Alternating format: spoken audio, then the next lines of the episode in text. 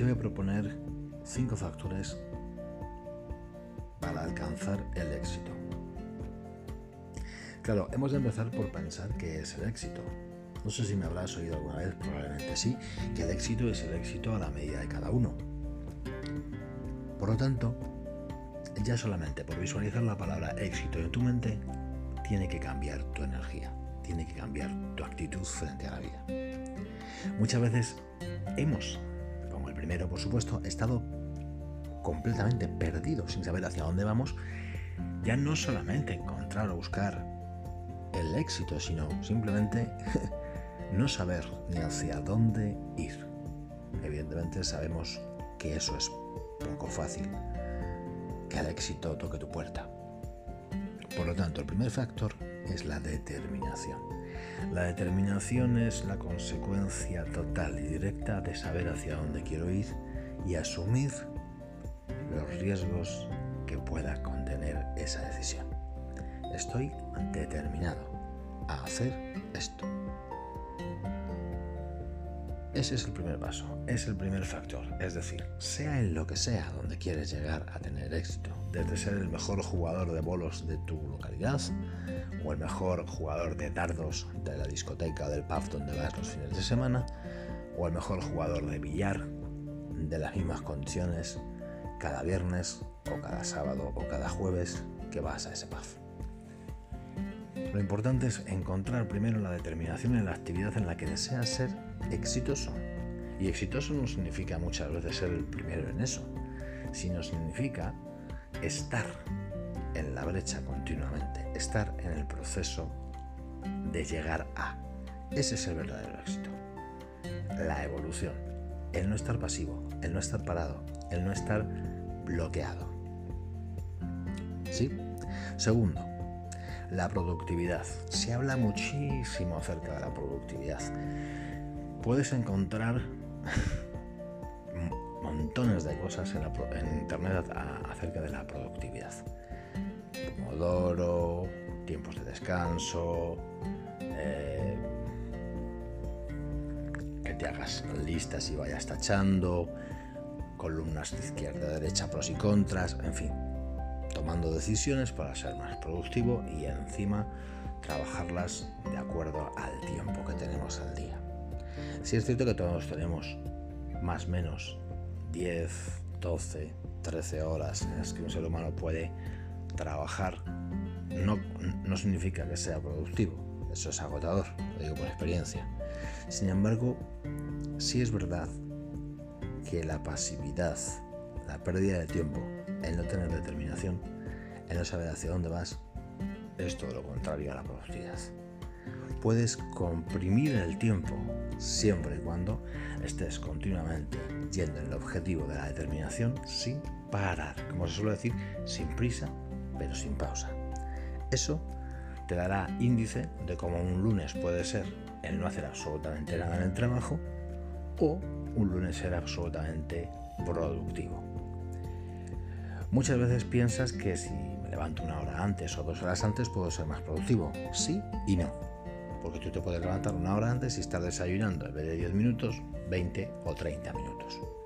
Lo que está claro es que si en tu mente está a la disposición de tengo un día para hacer esta actividad, la vas a hacer en un día.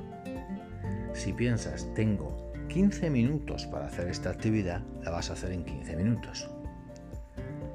Por lo tanto, una forma de comprimir el tiempo a tu favor es precisamente eso, limitarte el tiempo. No, ya lo haré, tengo todo el fin de semana, mm, lo voy a posponer de momento, no me corre prisa, no es urgente, bueno, soy tan bueno, tan inteligente, tan listo que en una hora lo hago, así que mañana lo hago. ¿no? Esa es la mentalidad también de muchos estudiantes ante un examen. Bueno, pues ¿para qué voy a estudiar durante todo el trimestre si soy muy inteligente? La última semana estudio como un loco y apruebo y me basta. Graso error. ¿Puede ser que apruebes? Sí, pero no te basta. Porque según lo escupas en el examen, se te olvida el día siguiente. Eso no es productividad. Eso es salvar una evaluación o un examen. Pero como yo sé que en el fondo tú quieres ser productivo realmente, la idea que te acabo de proporcionar creo que es la mejor. Ponte un tiempo límite. ponte un tiempo límite para hacer una actividad, sea la que sea. Y ponte el menor tiempo posible. Es decir, estrésate un poco. El ser humano por, em, por naturaleza es vago. O sea, quiere la ley del mínimo esfuerzo a todas horas. Si no te aprietas tú a ti mismo, ¿qué va a pasar? Que te quedas en una postura, en una imaginación, en un pensamiento, en una energía laxa, tranquilidad, hay tiempo de sobra. Pues no, no hay tiempo de sobra. Es que el tiempo pasa mucho más rápido de lo que tú te crees. Así que ponte una fecha límite. E incluso tiempo límite. Voy a hacer esta actividad como máximo, máximo, máximo 60 minutos. Te aseguro que la vas a realizar en 59,59 segundos. Es decir, la vas a hacer en esos 60 minutos seguro. Si esa misma actividad al día siguiente te la dices, venga, en vez de 60 minutos, hoy me la voy a proponer hacer en 50 minutos, es muy probable que la hagas en 50 minutos. Luego, para comprimir el tiempo, autorrétate. Autorrétate y ponte un tiempo límite, a ser posible lo más corto. Tercer factor, la, la adaptabilidad. La adaptabilidad es saber y ser consciente que en esta vida una vez se gana y otra vez se pierde. Y que muchas veces se está en un modo que ni estás necesariamente ganando ni necesariamente perdiendo. Simplemente el tiempo es lo que te va a dar la respuesta, es lo que te va a dar la solución. Con lo cual, la adaptabilidad es la capacidad de saber que todo tiene su momento y su lugar y de que no necesariamente todo está en tu mano, sino que a veces las cosas suceden porque han de suceder. Si tú tienes determinación y productividad, estoy convencido de que de arriba te van a ayudar en la adaptabilidad, porque tarde o temprano se te va a poner por delante aquello que más necesitas en el momento justo y a la hora justa. Ahora, en tu mente tiene que estar la necesaria y racional inteligencia justa de saber que no todo es blanco ni que no todo es negro. Y a veces se pierde, otras veces se aprende, a veces se gana y otras veces, aunque has ganado, sabes que tienes que seguir aprendiendo y adaptándote. Luego, el principal error de que no tengas una buena adaptabilidad viene precisamente en el factor 4, que es que navegar en la ambigüedad. Y dirás, ¿cómo? Si me acabas de decir en el punto número uno determinación, ¿cómo puedes decirme el punto 4 navegar en la ambigüedad? Sí, te explico. Navegar en la ambigüedad desde el punto de vista de navegar sin orgullo. El orgullo es el que te devasta, el orgullo es el que muchas veces te estropea. ¿Por qué? Porque por ser orgulloso y muchas veces acompañado de vanidoso, quieres llevar la razón a toda costa. Y sabes perfectamente que cuando quieres llevar la razón, te creas enemigos, te creas situaciones incómodas. ¿O has estado alguna vez en una fiesta o en una reunión social en la que alguien era demasiado orgulloso y te ha gustado y te has sentido cómodo? ¿A que no?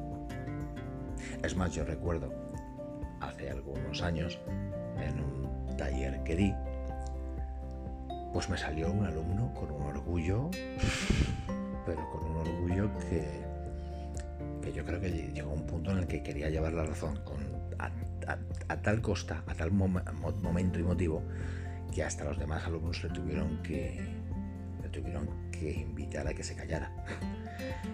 Y tenía razón, tenía razón en una décima parte de todo su discurso, por llamarlo de alguna forma pero llevaba una vajilla rota dentro de sí y era lo que de alguna forma quería plasmar en ese instante. Con lo cual, ¿se perdió la posibilidad de aprender? Sí. ¿Estropeó media hora de clase? Sí. ¿Enemistó con compañeros? Sí. ¿Provocó una mala vibra? Sí. ¿Fue poco positivo? Sí. Y yo pregunto, ¿qué hubiera pasado si esa persona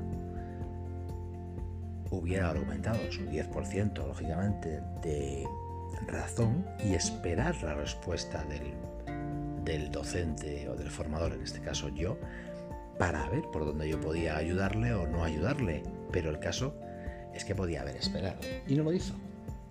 Y no lo hizo. Naturalmente se intentó por todos los medios ayudarle, pero llegó un punto en el que había cerrado orejas, había cerrado oídos, había cerrado todo.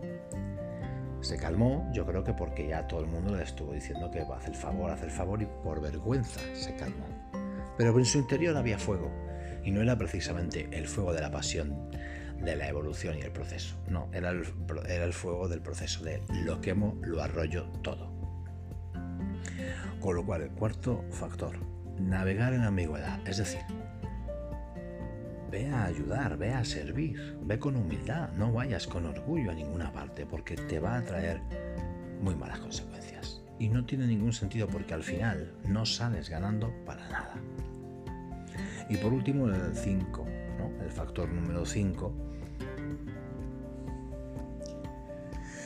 precisamente para, bueno, pues atraer a tu vida el éxito en lo que desees. Es la formación continua de mente y cuerpo.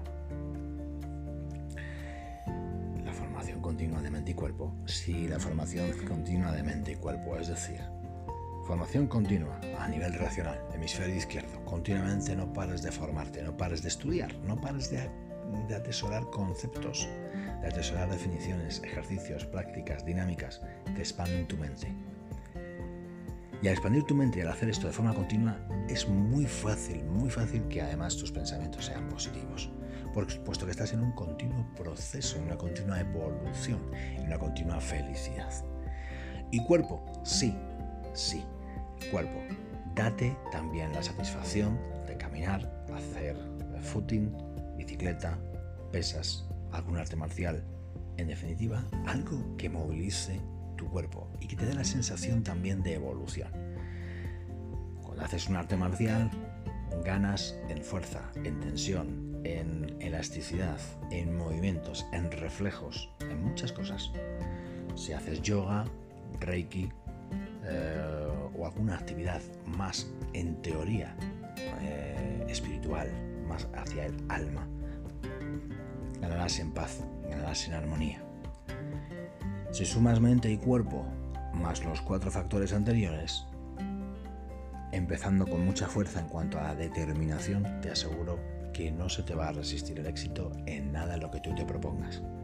En un mes, en un año, en tres años o en diez años. Pero nunca estarás trabajando en vacío, nunca estarás en la infelicidad del vacío, de la perdición, de no sé a dónde voy.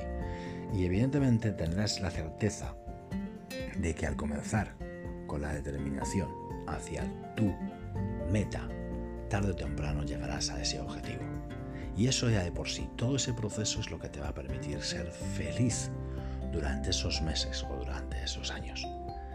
Te sentirás bien por dentro, te sentirás bien por fuera, te sentirás armónico, lleno de paz y sobre todo que estás haciendo algo productivo para ti y para la humanidad. Y eso para mí ya se llama éxito. Pues nada más, amigo, amiga, un abrazo. Hasta el siguiente. Compártelo si te ha gustado. Gracias.